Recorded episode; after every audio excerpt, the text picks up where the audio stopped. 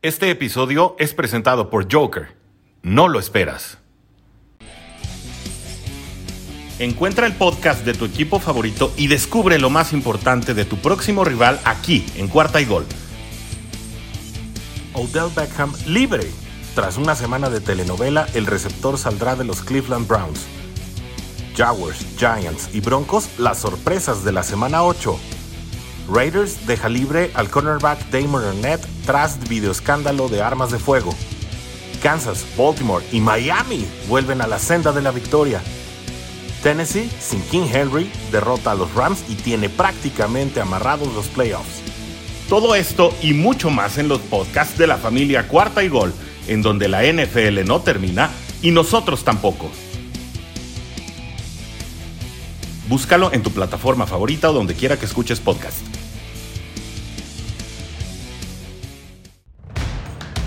Bienvenidos a Bengals en cuarta y gol, el espacio reservado solo para los fans de los Cincinnati Bengals.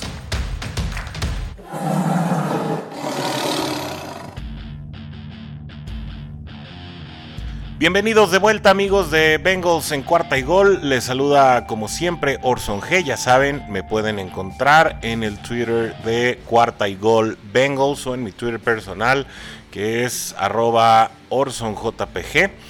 Y bueno, pues estamos aquí de regreso en el episodio de salida tradicional para discutir y platicar acerca de lo sucedido ayer en el Paul Brown Stadium en el que los bengalíes de Cincinnati dieron una exhibición bastante, bastante vergonzosa y perdieron 41-16 en casa contra unos Cleveland Browns que eh, pues llegaron muy bien preparados, pero que además aprovecharon las debilidades de un equipo de Cincinnati que francamente debemos aceptarlo en dos semanas, en las últimas dos semanas se ha venido cayendo y parece ser que está tomando el nivel que muchos de nosotros esperábamos que mostrara en el principio de la temporada y eso eh, pone en relevancia y nos hace cuestionarnos acerca de lo sucedido con esta escuadra en las primeras semanas en las que pues específicamente las primeras siete sorprendió a propios y extraños,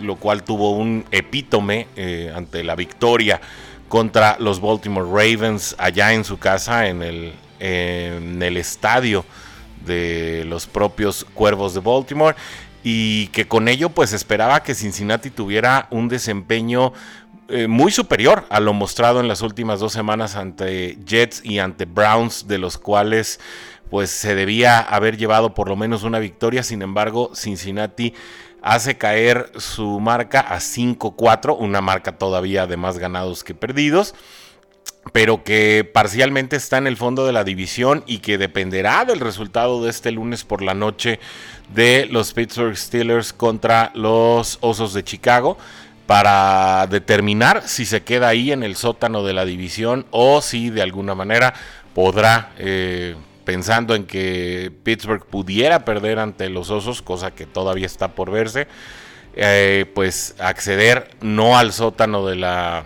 de la división norte de la AFC, sino en ese momento colocarse pues solamente como el tercer sembrado en la división tras haber encabezado la misma y haber encabezado la conferencia, pues cosa que sí puso en perspectiva muchos de los sueños que la afición de Cincinnati y dado ese resultado tan inesperado contra Baltimore evidenció, pues hizo pensar que Cincinnati era un equipo o es un equipo, eso está por verse, eh, del cual se podían esperar muchas más cosas. Sin embargo, estas últimas dos semanas, el partido ante Jets, la manera en que se pierde y eh, pues esta exhibición en casa que fue sumamente pobre, en el que quedan eh, muchas interrogantes en la lectura del partido, pues nos llevan a la semana de descanso previo al duelo de visita ante los Raiders de Las Vegas. Insisto, sigue sonando muy raro para mí, pero bueno. Ese es tema de otro podcast o de otro asunto.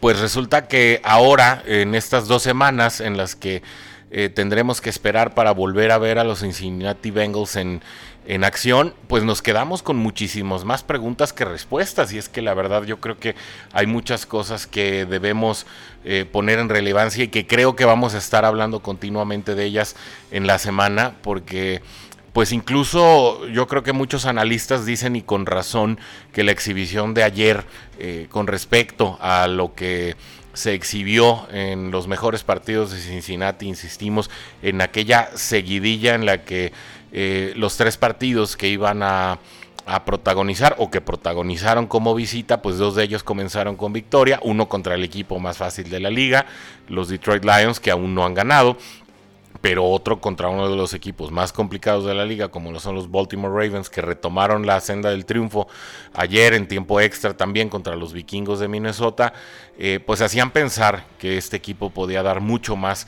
contra unos Jets que también llegaban con una marca de 1-5 y contra unos Browns que llegaban sí con la misma marca de ganados y perdidos.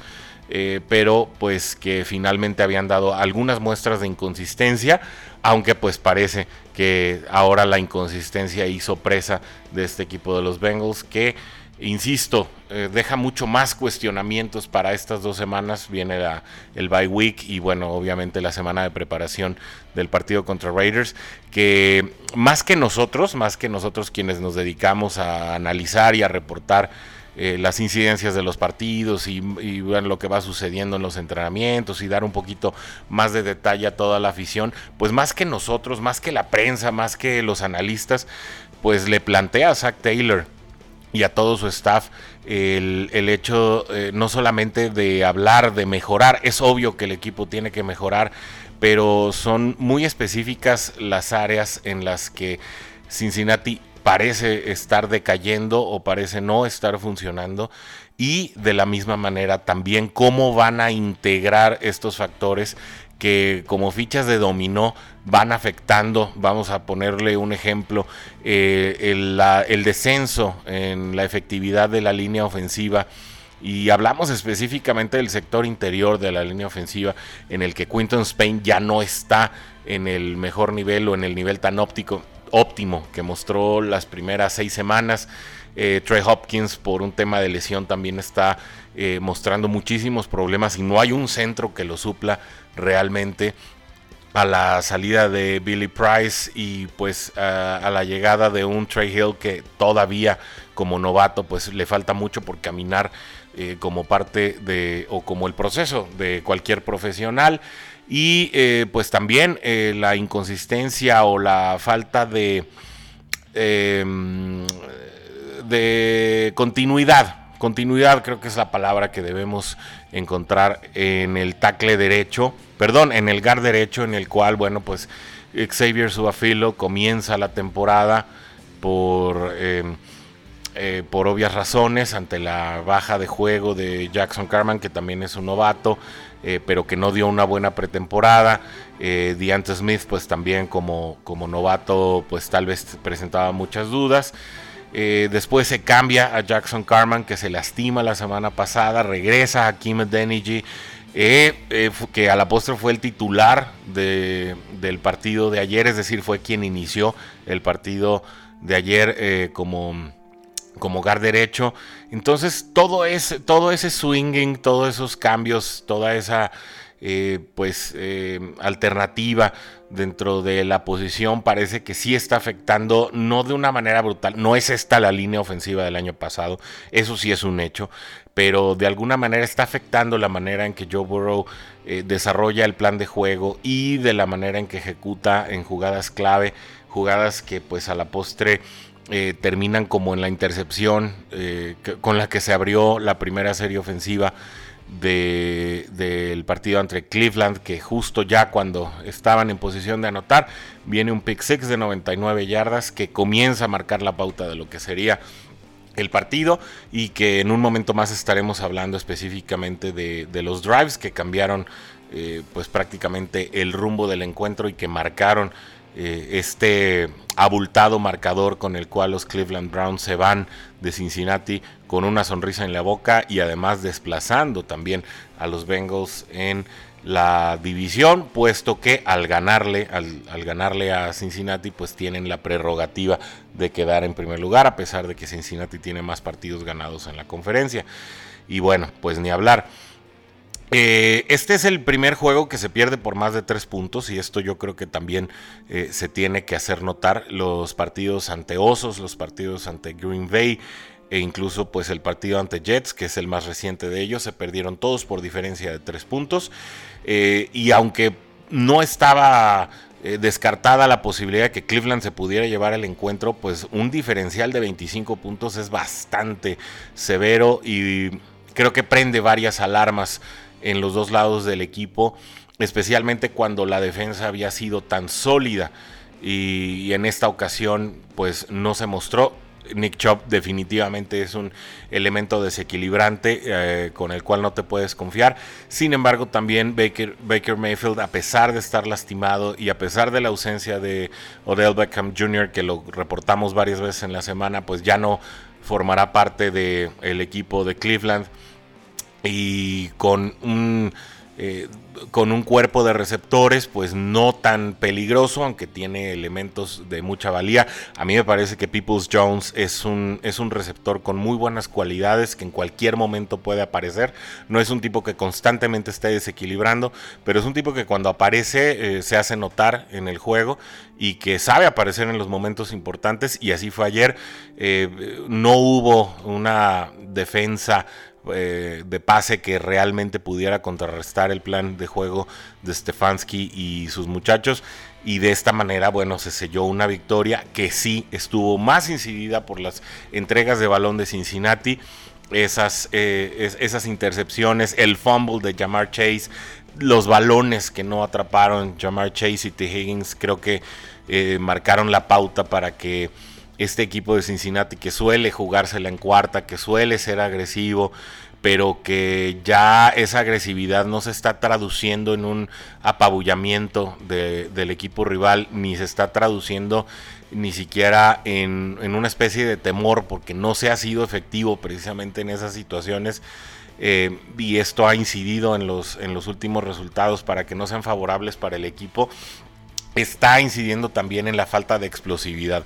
No hemos visto a Cincinnati eh, eh, con estas jugadas explosivas que le caracterizaron en los primeros juegos de la temporada y es que también los rivales pues obviamente están aprendiendo eh, a estudiar mejor a nuestro equipo y de esta manera pues plantear esquemas defensivos que son más efectivos que no tendrían por qué no serlos y que tu estrategia ofensiva dependa de bombazos a Jamar Chase en la pausa de los dos minutos. Creo que Cincinnati se está volviendo predecible y creo que es materia eh, fundamental de que el playbook y los planes de juego de Zach Taylor y su staff se conviertan en muchísimo más efectivos para lo que viene en la temporada.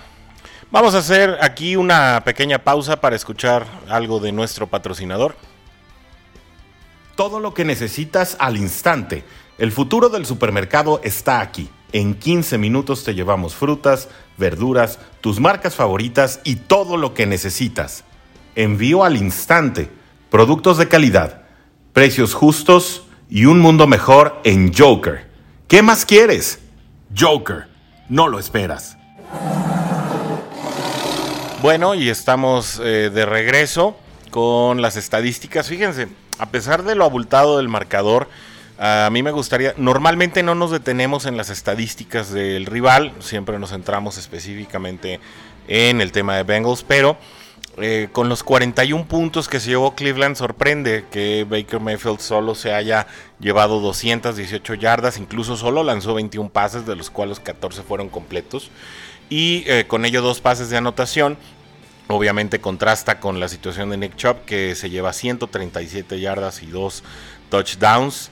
Eh, con esto eh, puede eh, concluirse que un promedio de 9.8 yardas por acarreo es demasiado para una defensa que en este momento o que hasta este partido había llegado como una de las mejores contra la carrera. Eh, y que bueno, que le están encontrando el modo definitivamente, ¿no? Y otra de las estadísticas que también me llama mucho la atención es que Donovan People Jones, de quien hablábamos hace apenas unos momentos, solamente Eh, tuvo dos recepciones en tres intentos, es decir, eh, solo un pase defendido de los que fueron target para este receptor, pero ello le valió para conseguir 86 yardas. ¿A, qué, ¿A dónde voy con estas estadísticas? Muchas jugadas explosivas por parte de las ofensivas rivales han sido la constante en los últimos dos partidos en los que Cincinnati se ha llevado sendas derrotas, muy dolorosas todas ellas, sobre todo pues por esperar que fueran partidos en los que Cincinnati pudiera por lo menos partir las diferencias. Y, creo que vale mucho la pena pensar en el papel de la defensiva. Eh, no sé si a Luan Arumo ya le, descifraron eh, el código, ya le descifraron el planteamiento. La realidad es que el tacleo no ha sido tan efectivo como al principio. Y yo me quiero enfocar en un factor eh, que sí lo platicamos previo al inicio de la temporada y que era preocupante para su servidor y era la situación de los linebackers y ha sido precisamente donde, donde detectamos que ha estado la falla en estos últimos dos partidos. Tanto Logan Wilson como Jermaine Pratt, que son los linebackers titulares, han desaparecido. Les, les, han encontrado tanto la espalda como les han pasado por enfrente. No han podido posicionarse bien contra las ofensivas rivales. Eh, Akim Davis Gaither ha jugado muy poco y en las jugadas que ha participado pues tampoco ha sido factor. De manera que eh, la zona de linebackers se ha centrado como una de las debilidades de, Cincinnati a la defensiva y es una situación en la que creo que se debe estar eh, muy pendiente y en lo que Luan Arumo debe no solamente estar eh, preocupado y ocupado para mejorar este aspecto en los siguientes partidos, sino eh, de la misma manera, creo que Cincinnati debe pensar en evolucionar la posición en el siguiente draft y en la siguiente ah, agencia libre, porque a pesar de que Logan Wilson jugó muy bien y nos sorprendió a todos y nos encantó a todos este, verlo cómo jugaba, y siempre hemos dicho en este espacio que tiene una versatilidad excepcional pues un jugador no puede ser todo el cuerpo, ¿no? Eh, y específicamente eh, el tema de que tal vez no esté siendo, eh, pues no tenga la mejor compañía. Para, para, poder realizar las asignaturas y que posiblemente esté tratando de ayudar al, al, hombre de al lado, pues tampoco le va a ayudar a seguir teniendo un desempeño como el que ha tenido en las primeras semanas. Mucho, mucho que platicar, mucho que replantear en el bye week eh, para Cincinnati, que bueno. Si lo analizamos a, a este equipo por base a las estadísticas, pues Joe Burrow no tuvo un mal partido, a pesar de las dos intercepciones. Obviamente ese pick de al principio dolió muchísimo.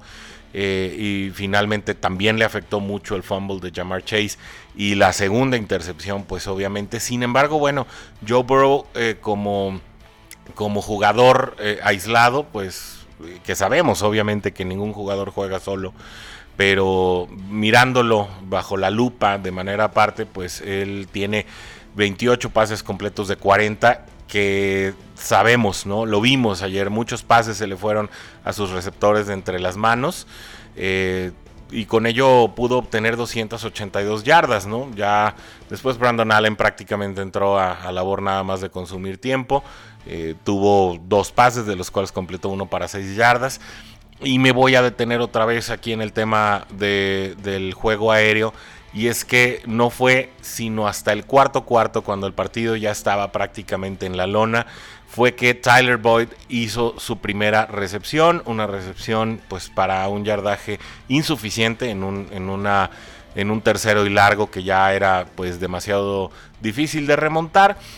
Y aquí yo me quiero parar, voy a desarrollar mucho el tema en la semana con los distintos analistas y los distintos materiales que estemos produciendo durante la semana.